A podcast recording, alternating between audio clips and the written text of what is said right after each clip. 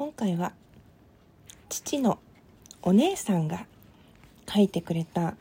部分を読みたいと思います。うん弟っていうふうに置き換えようかなって思ったんですが弟もいっぱいいる人なので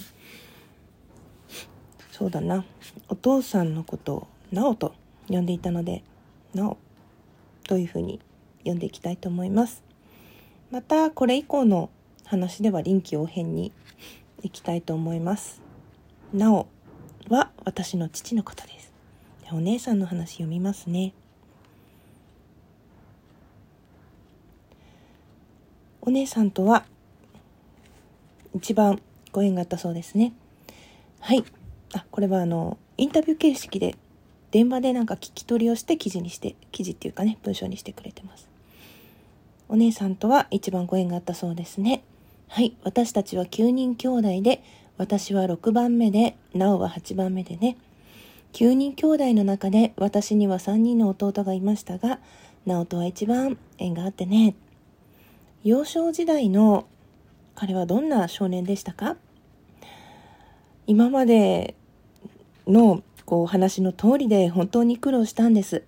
なおが7歳の時、真冬の雪が積もった夜、家が火事になった時、なおをおんぶして窓を破って裸足で飛び出し、雪の中を走って逃げたから、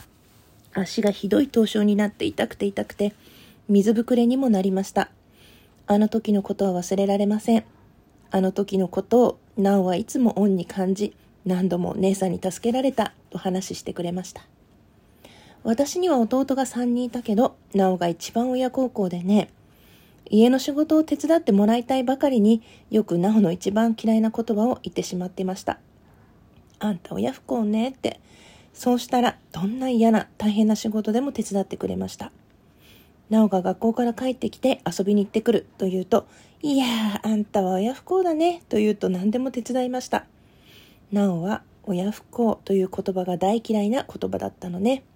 農作業も一生懸命手伝ってくれるのはなおだけだったから。物語のこれまでのね、話の中で、幼少期は卵の仲買から豚を育てたという時期もありますね。そう、母は、なおが卵の仲買でお金を稼いだのを見て、子豚を育てさせ、さらにお金を稼いでという考えがあったのだと思います。自立の仕方を教えたのかもしれないわね。特に父が病気になってからは現金収入がなくて、冬に炊く、薪の伐採、確保など、なおは何でもやりました。特に母の苦労を見ているから、小さい時から何でもよく働きましたよ。そして先々を考えて段取りする子でした。例えば山スキーに行く時も当時は今みたいな防水の手袋なんてなかったから軍手だったのね。でも軍手だと面だからすぐ濡れるでしょ？だから何組も軍手を持って行って濡れたら取り替えるのね。そういう姿を見て、ああ、賢いなーって感心することがよくありました。なおは、こうしたらこの後はこういうことが起こるから、事前にこういうことを用意しておきなよ、とよくアドバイスしてくれました。学校、かっこ、高校大学も9年間夜間でしたが、働いて通っていました。なおだから頑張ってやりきれたと思います。小さい時から他の兄弟とは違っていました。違うといえばあの子だけ何にでも疑問を持ってどうして？なんで？とよく質問する子で気がつくと大人の側にちょこんと座っていて会話の中に入ってきてよく注意されていましたね。彼はお母さんに対してどのように思っていたのでしょうか？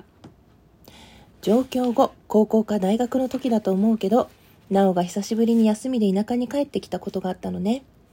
母の野良仕事を一日中手伝って夕方、田んぼのところでぼーっと夕日を見て、俺はなんてちっぽけな人間なんだ。母ちゃんの苦労を考えたら、俺の苦労なんて苦労の一つにもならないと言ってね。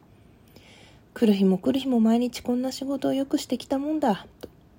母の背中を見て頑張ろうと思ったんじゃないかな。でも結婚してからずっと貧乏が続いたらしくてね。たまに母の顔を見に来たんだけど、母が入院していた時、ナンは自分のポケットにあるだけのお金を全部母に置いて、自分が車で帰るガソリン代もなくなるんじゃないかっていうくらい、自分は何とでもなるわっていう感じで。そういう子だったからね、後になって有り金全部置いてきて困ったよと笑って言ってましたね。先々を考える彼でもお母さんのことになると後先考えないんですね。そうなの。実は母が亡くなる前、実家の土地も畑も田んぼも全部売ったのよ。誰も継ぐ人もいなかったしね。でも母としてはやっぱり自分が苦労して開墾して愛する子供を育てた場所だったから思い入れがあってね。その時落胆している母に、なおは成功してお金ができたら買い戻してあげるよと約束したみたいなんです。それで10年前には家があったところを買い戻し、残りをここ最近かな。なおが亡くなる前だけど、田畑をなおが全部買い戻してくれてね、母の願いを叶えてあげたんです。農地ってなかなか買えないから手続きが大変だったみたいだけど、私母の墓参りに行って、母さん、なおがみんな畑を買い戻してくれたよって墓前でいろいろ報告しました。母に届いたかどうかわからないけど、最後の親孝行というか、親が死んでからもちゃんと約束守ったんだよね。やっぱり母の影響が大きかったと思う。だから最後まで頑張って諦めない子なんだよ。人間って自分で思って夢を諦めないならできるっていうこと、私もつくづく教えられたと思いますね。なおがこんなに早く亡くなるとは思わなかったけど、もっと仕事したかったろうに。仕事が大好き人間だったから。弟さんに最後にお会いしたのは、その時の思い出はありますか？なおの60歳の還暦祝いに、えー、これは名前出ちゃってるんだけど、ママ母ちゃんですね。ママ母ちゃんに招待されて。一番上の姉や兄夫婦もいたし、私の主人も呼んでもらってね。それが最後の楽しい思い出ね。素敵なホテルに泊まらせてもらって最高の思い出ね。なおが今年60のおじいさん、ぎっちらこう、ぎっちらこうと歌って、俺も60かとしみじみ言ってね。歌もうまくて、なんとも言えない笑顔でしたね。そういう記事でした。インタビューを終えて、えー、これはママ母ちゃんの言葉ですね。えー、このお姉さんは、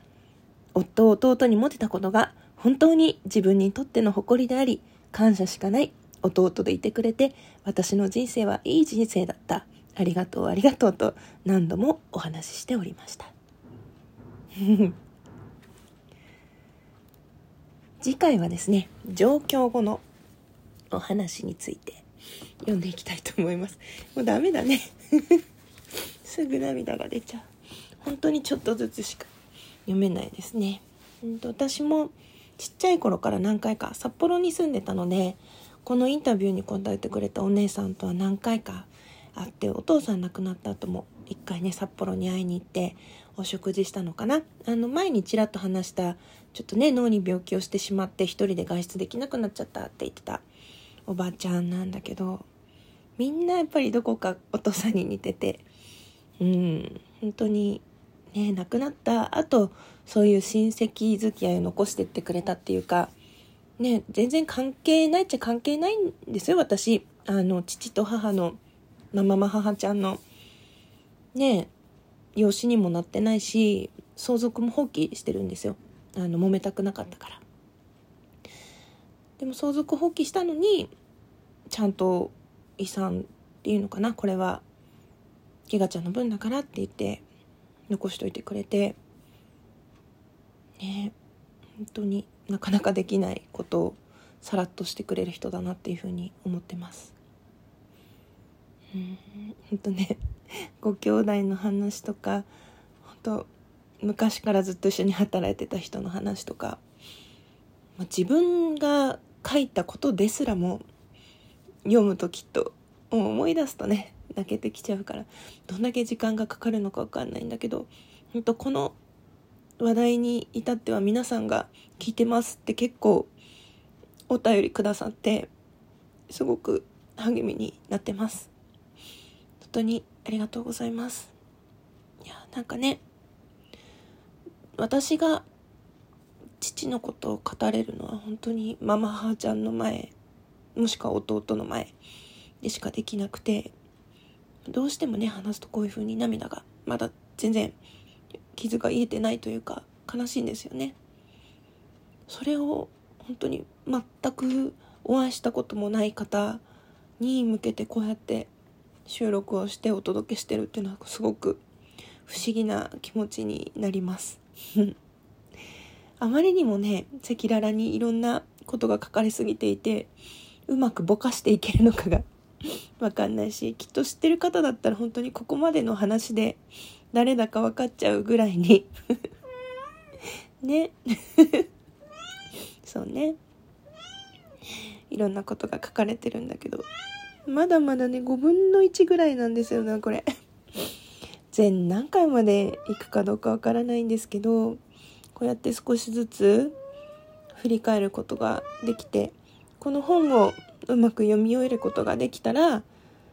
のおまけについてる動画を父が話している姿を聞いてその話をまた収録したいなというふうに思います。なんかね毎回毎回泣けてきちゃって 申し訳ないしきっと何年経っても泣いてしまうのかもしれないですね。本当に父も母も一人ずつしかいないからやっぱり亡くなった後その自分の心の動きっていうのはきっと誰とも比べられないし自分でも予想できないしどんな風になっていくんだろうって感じなんですけど本当にこういう場所があったからこそ自分の思いを消化できるというかなんかね振り返ることができてありがたいなっていうふうに思ってます。本当に本当にありがとうございます。それではまた一緒に聞いてください。どうもありがとうございました。